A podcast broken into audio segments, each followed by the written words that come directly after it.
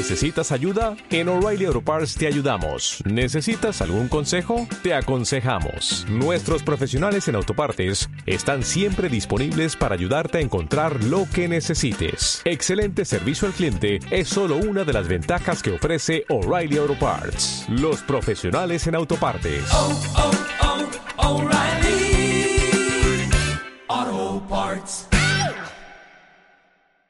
Porque nuestros niños son el futuro.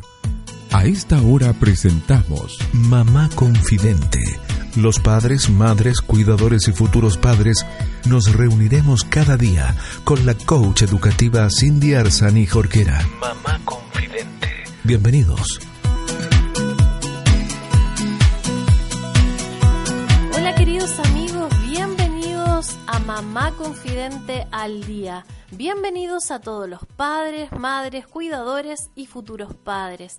Bienvenidos a todos los que están con la intención de conocer información de calidad que nos permita desarrollar mejor el rol siempre pensando en nuestros niños, dejando de lado la mirada adultocéntrica y centrándonos en las necesidades que tienen ellos como sujetos de derecho. Soy Cindy Arzani Jorquera y te voy a estar acompañando estos minutos con datos, con entrevistas, con información.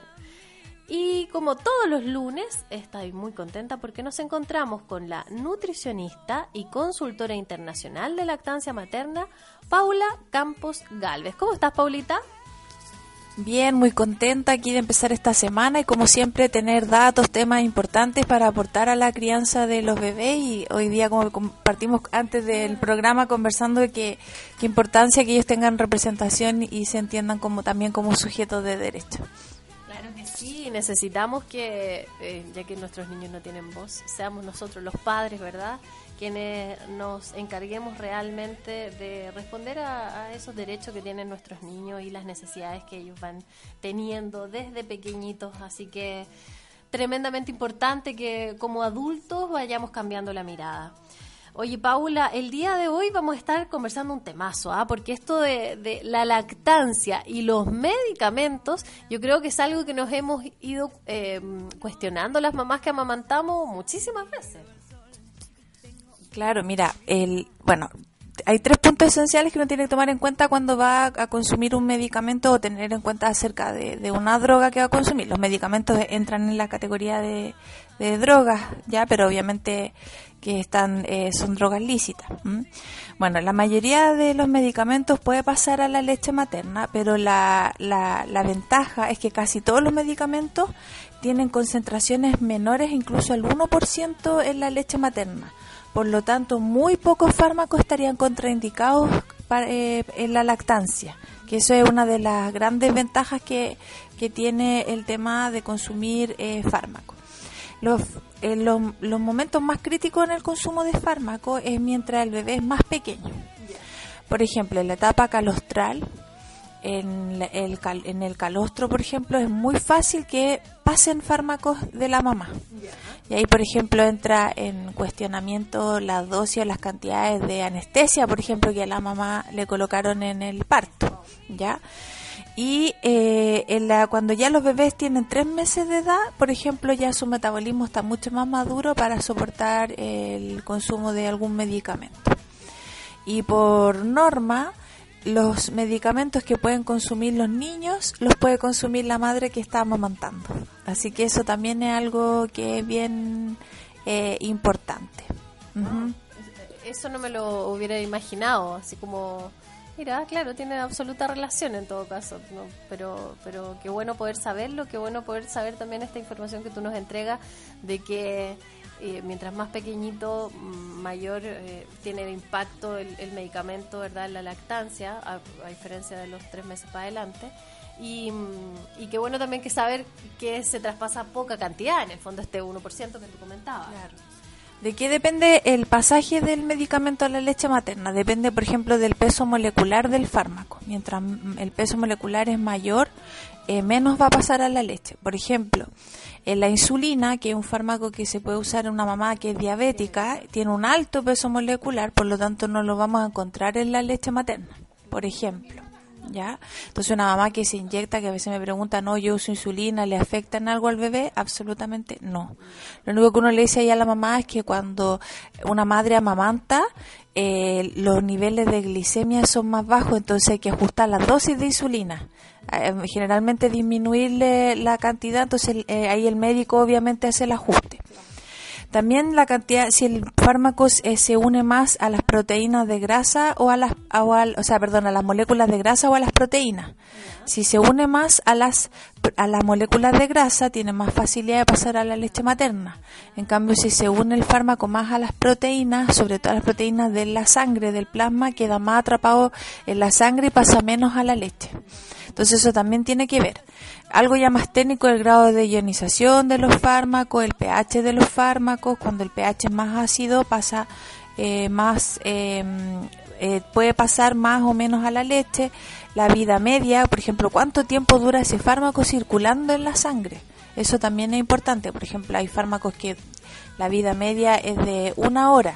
Entonces, si yo lo consumo, la cantidad después a la toma siguiente va a ser más bajita del fármaco circulante. Porque el- los bebés generalmente toman cada dos horas, cada dos horas y media, o puede ser cada una hora y media, dependiendo, del- como obviamente es libre demanda. Y lo otro es la relación también que existe entre la leche y de la cantidad de, de fármaco que hay en la leche versus la cantidad de leche que hay en la sangre. Entonces, hay tablas que valoran todos estos temas para dar puntaje por cada cosa que nombré y te va diciendo la compatibilidad que tiene o no el fármaco con la lactancia.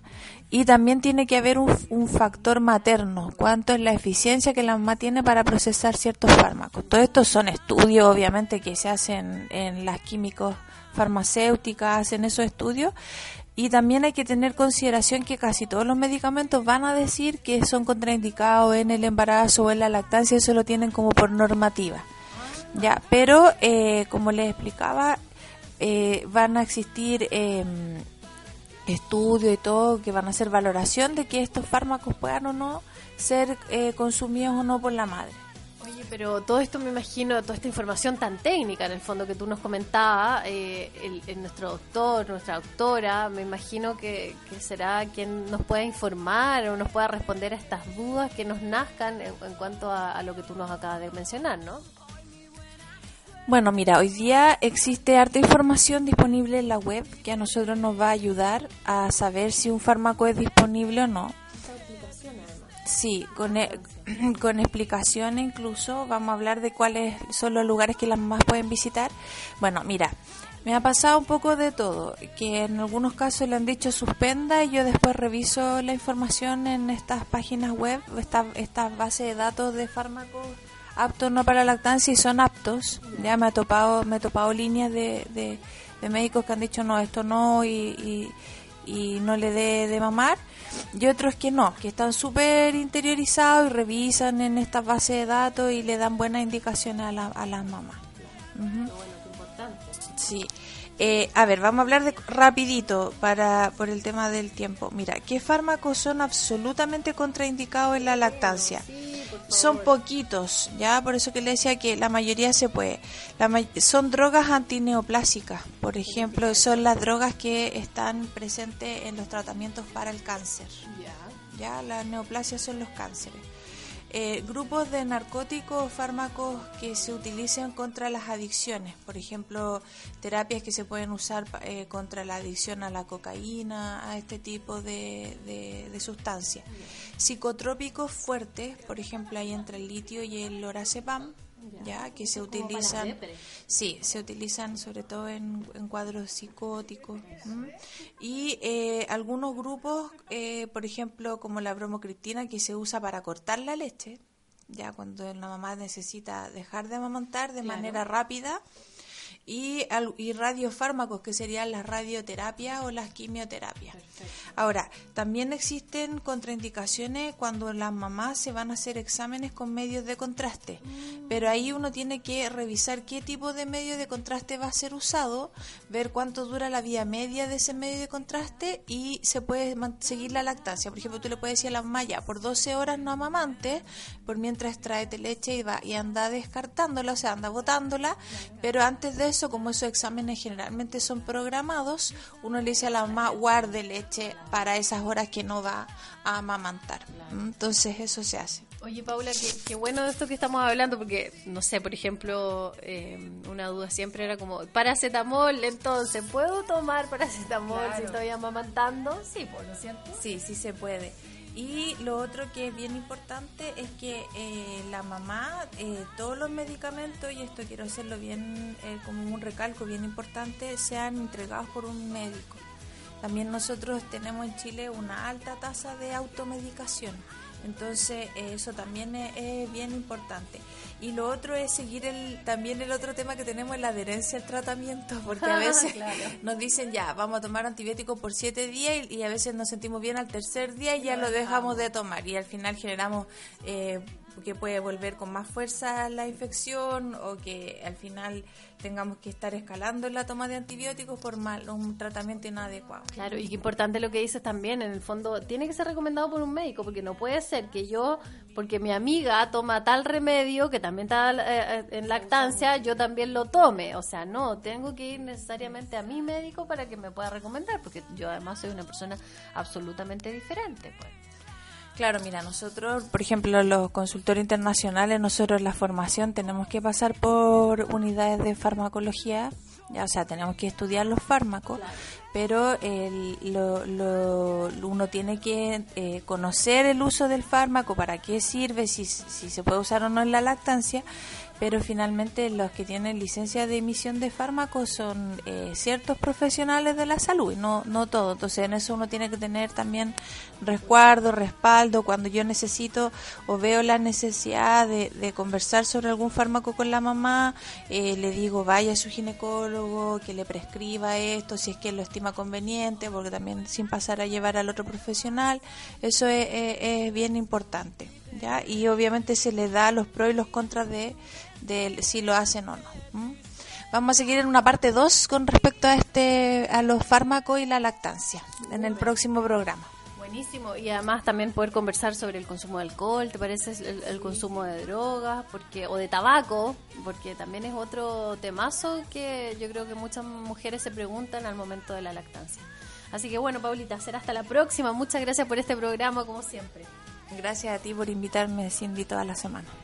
Y antes de terminar nuestro programa del día de hoy, como siempre, quiero saludar y agradecer a nuestro auspiciador, Doctor Ciruela. ¿Ustedes ya lo conocen?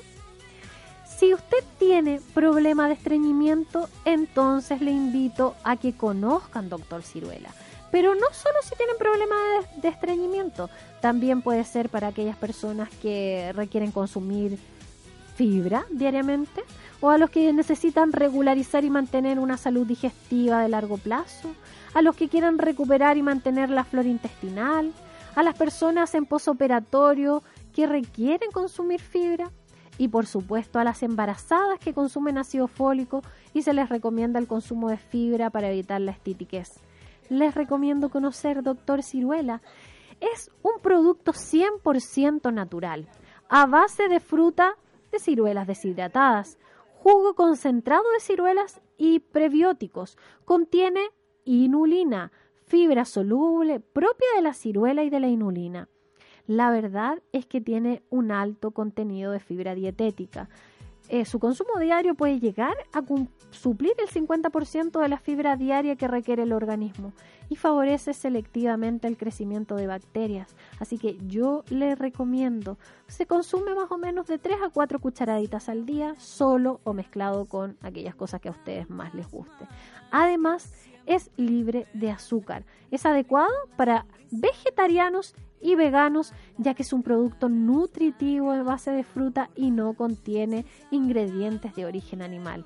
Así que es una tremenda buena noticia. ¿Dónde pueden encontrar Doctor Ciruela? En Madre Tierra. Y Madre Tierra se encuentra en, a lo largo de Chile en diferentes ciudades. Para saber en qué lugar de su ciudad está ubicado Madre Tierra, le recomiendo llamar al teléfono, anote, busque por ahí, 297-7270. 297-7270. y ahí podrá preguntar dónde queda su madre tierra más cercano para conocer no solo Doctor Ciruela que viene en una caja preciosa y es un gran tamaño que le va a durar por lo menos para un mes, sino que va a poder conocer los otros productos de Madre Tierra. Así que ya lo saben, tremendo dato para ustedes. Y ahora sí comienzo a despedirme. Muchas gracias a todos ustedes por sintonizarnos, por acompañarnos. Recuerden que si quiere proponernos un programa, si quiere que entrevistemos a algún profesional específico, escríbanos. Escríbanos a través del grupo de Facebook de Mamá Confidente, escríbanos a través del Instagram arroba Mamá Confidente o a través de la página web www.mamaconfidente.cl. Ahí estamos eh, con diferentes temas durante toda la semana, aportando valor para transformarnos en la mejor versión de nosotros para nuestros hijos. Le mando un abrazo grande a todos ustedes. Espero que tengan una tarde descansada, llena de amor, llena de alegrías, eh, familiar, ¿verdad? Que es lo que más nos llena el corazón. Nos vemos mañanita, así que no se olvide sintonizar Mamá Confidente al día. Hemos presentado Mamá Confidente. Los padres, madres, cuidadores y futuros padres nos reunimos cada día con la coach educativa Cindy Arsani Jorquera. Han compartido con nosotros Mamá Confidente